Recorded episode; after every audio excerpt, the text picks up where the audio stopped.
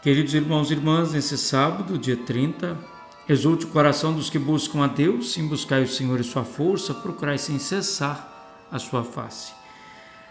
Queridos irmãos e irmãs, estamos envolvidos na misericórdia do Senhor e hoje eu celebro 17 anos de ordenação presbiteral, 17 anos que sou padre.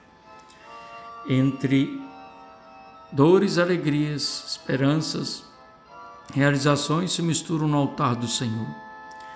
A palavra do Senhor para nós hoje faz pensar a alma, coração e a vida de um padre. Porque nós paramos para pensar como viver o testemunho de padre, como viver uma vida sacerdotal que desperte outros jovens a buscar a resposta positiva ao chamado do Senhor ao sacerdócio.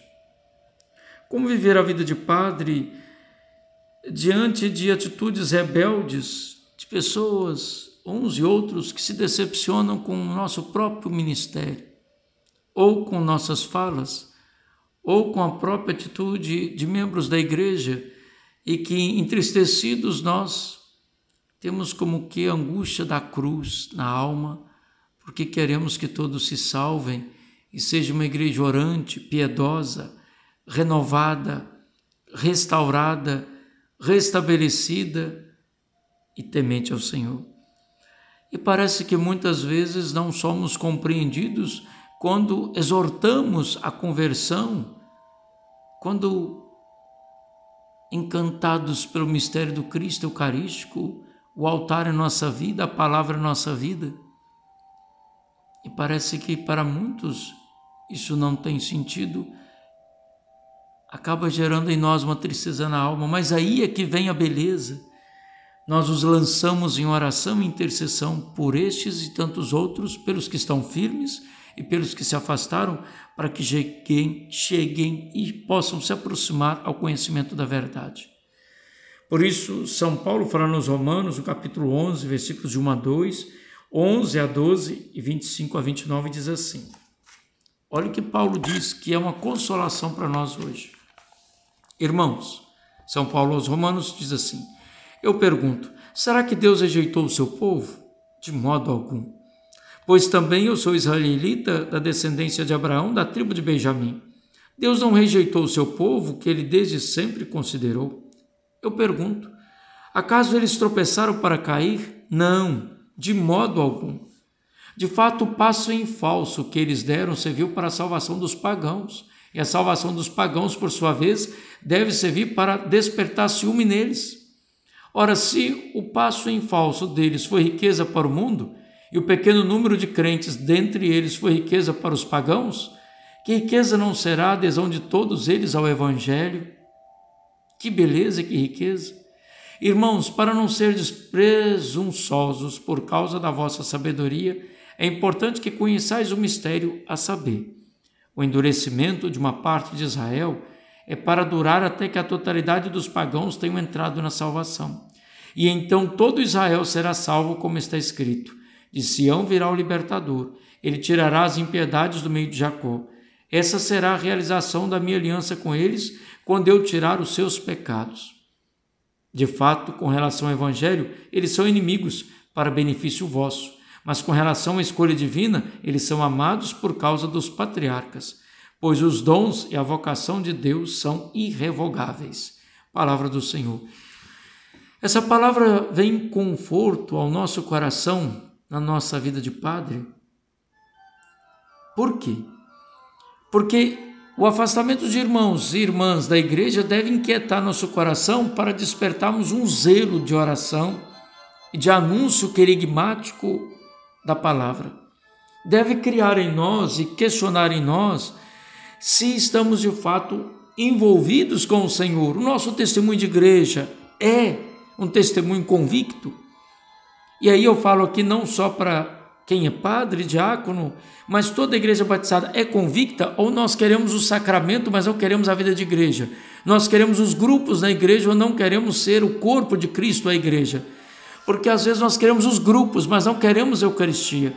Queremos os grupos, mas não queremos ser igreja.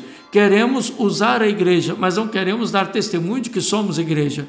E isso deve inquietar, porque a dureza do nosso coração deve servir também para a salvação de outros, mas também despertar em outros e em nós a conversão. Por isso, a salvação, os dons e a vocação de Deus são irrevogáveis. Clamemos ao Senhor por vocações sacerdotais, clamemos ao Senhor e a Nossa Senhora e São José e os seus santos de devoção que estão em íntima comunhão com o Senhor para a conversão nossa e dos pecadores afastados e nós que estamos nesse caminhar de santidade, que também erramos e pecamos, para que tenhamos conversão e salvação. Por isso o Salmo 93 diz: O Senhor não rejeita o seu povo. É feliz, ó Senhor, que informais e educais os caminhos da lei para dar-lhes um alívio na angústia. Ora, como Deus vem ao nosso encontro, o Senhor não rejeita o seu povo e não pode esquecer sua herança. Voltarão a juízo as sentenças. Quem é reto andará na justiça clamemos ao Senhor. Se o Senhor não me desse uma ajuda, no silêncio da morte estaria. Quando eu penso, estou quase caindo, vossa mão me sustenta, Senhor. Aí que está o segredo de ser igreja. Se o Senhor não me desse uma ajuda, no silêncio da morte estaria. Quando eu penso, estou quase caindo, vossa mão me sustenta, Senhor. Aqui está o mistério do amor do Senhor, nós os lançarmos nele, rezando por quem se afastou para que volte ao seio da igreja e rezando por quem ainda não tem o mistério da igreja para que desperte a igreja não das aparências, não dos grupos, não dos guetos, não dos rótulos, mas da essência de ser salvo e ser cristão. É preciso que nós também tenhamos essa docilidade, coração aberto ao Espírito Santo de Deus, para que quando eu penso, estou quase caindo, o vosso amor me sustenta, Senhor. Sustentai-me, convertei-me. Por isso o Evangelho de São Lucas, capítulo 14, versículo 1, 7 a 11 diz assim: Aconteceu que num dia de sábado, Jesus foi comer na casa de um dos chefes dos fariseus, e eles o observavam. Jesus notou como os convidados escolhiam os primeiros lugares, então contou-lhes uma parábola. Quando tu fores convidado para uma festa de casamento, não ocupes o primeiro lugar. Pode ser que tenha sido convidado alguém mais importante do que tu, e o dono da casa que convidou os dois venha te dizer: dá o lugar a ele. Então tu ficarás envergonhado e irás ocupar o último lugar.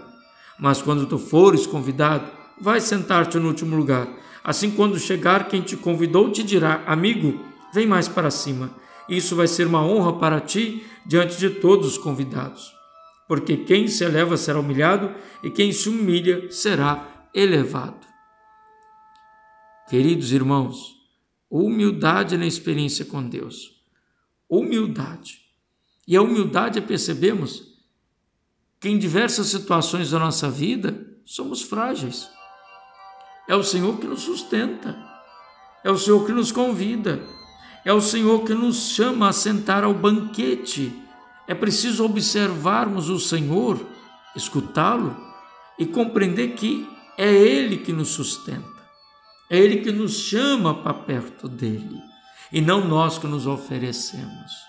Por isso, se não somos nós que nos oferecemos, a minha atitude é de humildade, de perceber que somos uma grande família onde o Senhor deu dons e carismas, como diz São Paulo, pois os dons e a vocação de Deus são irrevogáveis.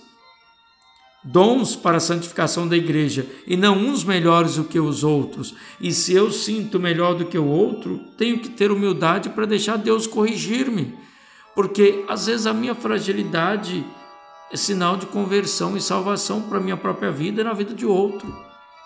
O Senhor nos chama do jeito dele, mas é preciso que nós nos coloquemos à disposição, queiramos aprender, queiramos observar, queiramos perceber que a igreja tem suas dificuldades, porque somos nós que somos a igreja. O Espírito Santo de Deus é que nos sustenta. Olha o finalzinho do Salmo 93. Se o Senhor não me desse uma ajuda, no silêncio da morte estaria. Quando eu penso estou quase caindo, vossa mão me sustenta, Senhor. Eu tenho essa humildade de perceber isso. De pedir conversão, de entender que o Cristo nos amou e por, por nós se entregou a Deus como oferenda e sacrifício santo, de São Paulo aos Efésios. Meus irmãos, nós temos muito a aprender. Se quisermos participar dessa aliança com Deus, temos muito a deixar Deus nos converter. Por isso eu te peço, reze por mim hoje, que celebro 17 anos de padre, reze pela minha vocação, reze para que eu seja santo, reze para que o Senhor me converta, reze para que o Senhor possa usar-me, eu ser instrumento em Suas mãos para tocar corações, curar feridas e conduzir muitos ao caminho de santidade, não por mérito meu, mas pelo convite dele, pela força dele na minha vida, ele que me possa sustentar para que eu possa servi-lo de todo o coração. Enviai, Senhor, operários para a vossa messe, pois a messe é grande, os operários são poucos. Mesmo diante de atitudes rebeldes, o Senhor não rejeita seu povo. Celebramos nosso Deus que prepara para todos os povos, para cada um, um lugar na mesa da única e nova eterna aliança. Por isso, tenhamos a unidade da fé, rezando pela santificação da igreja e pelas vocações. Senhor, ajudai-nos. Aumentai em nós a fé, a esperança e a caridade e dai-nos amar o que ordenais para conseguirmos o que prometeis e vivemos a nossa vocação e despertai, Senhor, santas vocações sacerdotais, religiosas, missionárias, diaconais e famílias comprometidas com o teu evangelho e uma igreja santa para vos servir, para que o mundo se converta no mistério que sois Pai, Filho e Espírito Santo. Amém. Que Nossa Senhora São José e todos os santos, nossa especial devoção, intercedam por nós hoje e sempre. Amém.